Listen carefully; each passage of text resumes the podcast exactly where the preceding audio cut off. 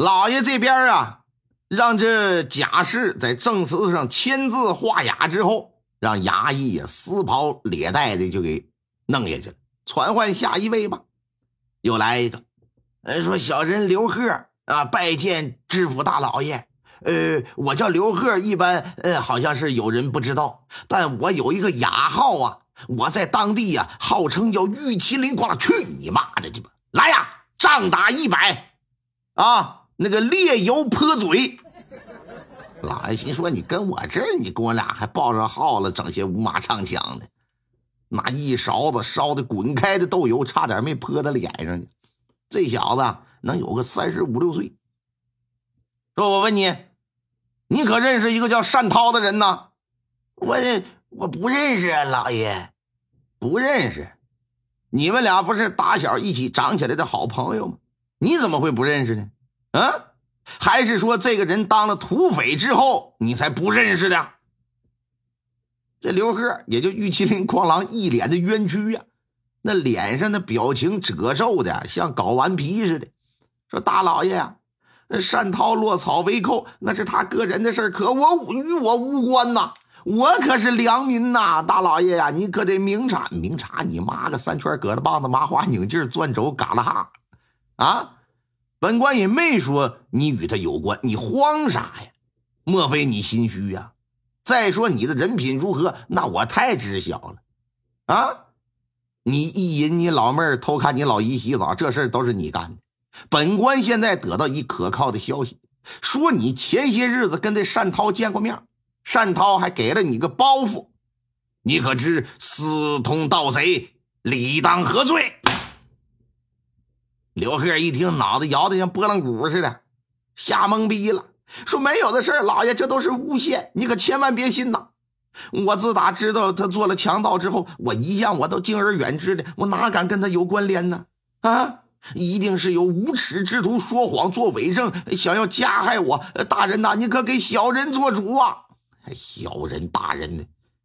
你你说别人做伪证想要诬害你，那我问你，你可曾想过你做伪证去陷害别人会是怎么样？嗯，说说吧。我这，哼，嗯，傻了，说不出来话了。说对于侯向远。他们家的事情你知道多少？你赶紧给我如实招来，否则你可别怪我对你用刑。这边衙役啊，烧红的炉钩子就已经抻出来了，干啥呀？要豁他菊花。刘贺吓得往大堂上这么一瘫呐。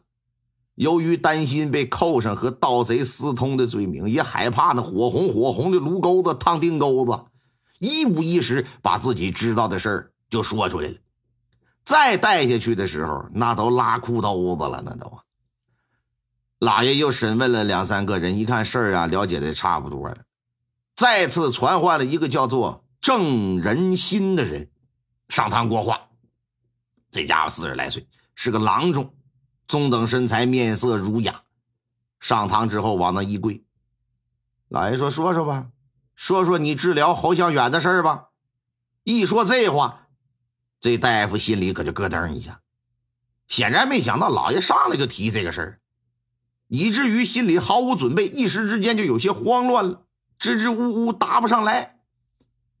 老爷说：“你最好说实话，因为前面的人都已经如实交代了，而且几个人说的也大致上啊基本一致。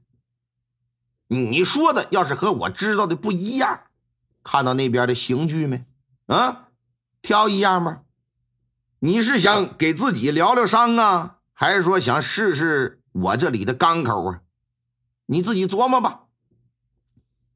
郑大夫看了看放在角落里的那一排刑具，大堂上还有刚才刘贺拉裤兜子那臭味儿呢，眉头不由得紧皱，心想：人大人现在都能说出来他治疗侯向远的事看来前面几个人的确都如实交代。那自然也没必要再说假话。虽然他没受过刑吧，可自己给受刑的人诊治过不少啊，挺清楚的。光看那伤口就知道，那滋味铁定是不好受。说了实话，据他交代呀，三个月前的一天傍晚，正在家里熬草药呢，忽听得外头呀有人叫他，出来一看，发现是侯向远。当时啊，这人呢就趴在地上，浑身是伤，那脸上的表情要多痛苦有多痛苦啊！这就问说是怎么的了？这是啊？侯向远就说说双腿让人给打断了，说大夫啊，你快给我治治。作为个郎中啊，他干的就是救死扶伤的事儿嘛。眼不前这人伤成这样，这是爬过来找他的，岂有不救之理？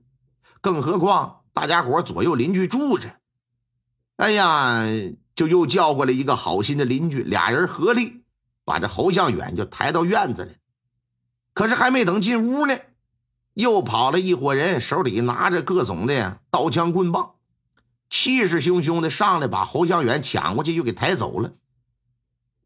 郑仁心和邻居谁敢上前拦着呀？大家伙都认识啊，来的这帮人不是别人呢，正是南宫云家里的一帮恶仆啊。南宫云作为当地的大财主，其实一向都是横行乡里，欺压百姓的。嗯，对他不满的人呢，势必都会遭到打击报复。普通老百姓谁敢惹呀？这就把人给带走了。至于带到哪儿去了，是死是活？郑仁心表示：“那我就不知道了。”但是在侯向前状告南宫云之时，南宫云的家人呢，曾给他送过来一两银子，说：“你呀，管好自己的嘴，知道咋说不？”事后，郑仁心得知附近邻居都得了一两银子，所以在上堂做人证的时候，大家伙集体的这就做了伪证。有了他的证言。林动林大人呢，就把南宫云从大牢里就给提出来了，说：“本官现已查明了，侯向远失踪之前呢，有人曾看到你的家丁奴仆进入了他的家中，把他给拽走了。拽走之时啊，侯向远是一身的伤，双腿截断。啊，说着吧，我现在就给你一次机会，你要不老实交代，要不咱们就大刑伺候。”南宫云还在那一脸的委屈呢，说：“大人，你可别听他们胡说呀，他们一定啊是被那服饰和侯家买通了，小人冤枉啊！我没做过杀人害命的事儿，我也不知道那侯向远身在何处啊。”老爷一看冥顽不灵啊，说：“我说了啊，机会就给你一回，你也不中用啊。既然你不珍惜，那别怪我了。来呀，上夹棍！”南宫云一听，怎么的？真要动家伙啊！赶紧求饶，但大人是不为所动。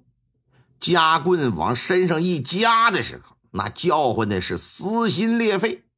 没坚持一分钟，这人就不行了，说：“别加了，我交代，我交代。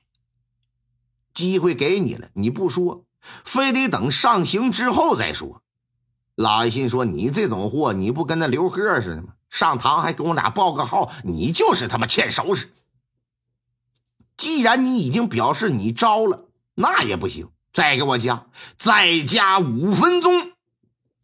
五分钟之后，这南宫云就俩手一软，瘫倒在地，支撑不住自己的身体，往地上一趴，痛苦可是没有丝毫消减，缓了好一会儿，这才交代了自己的罪行。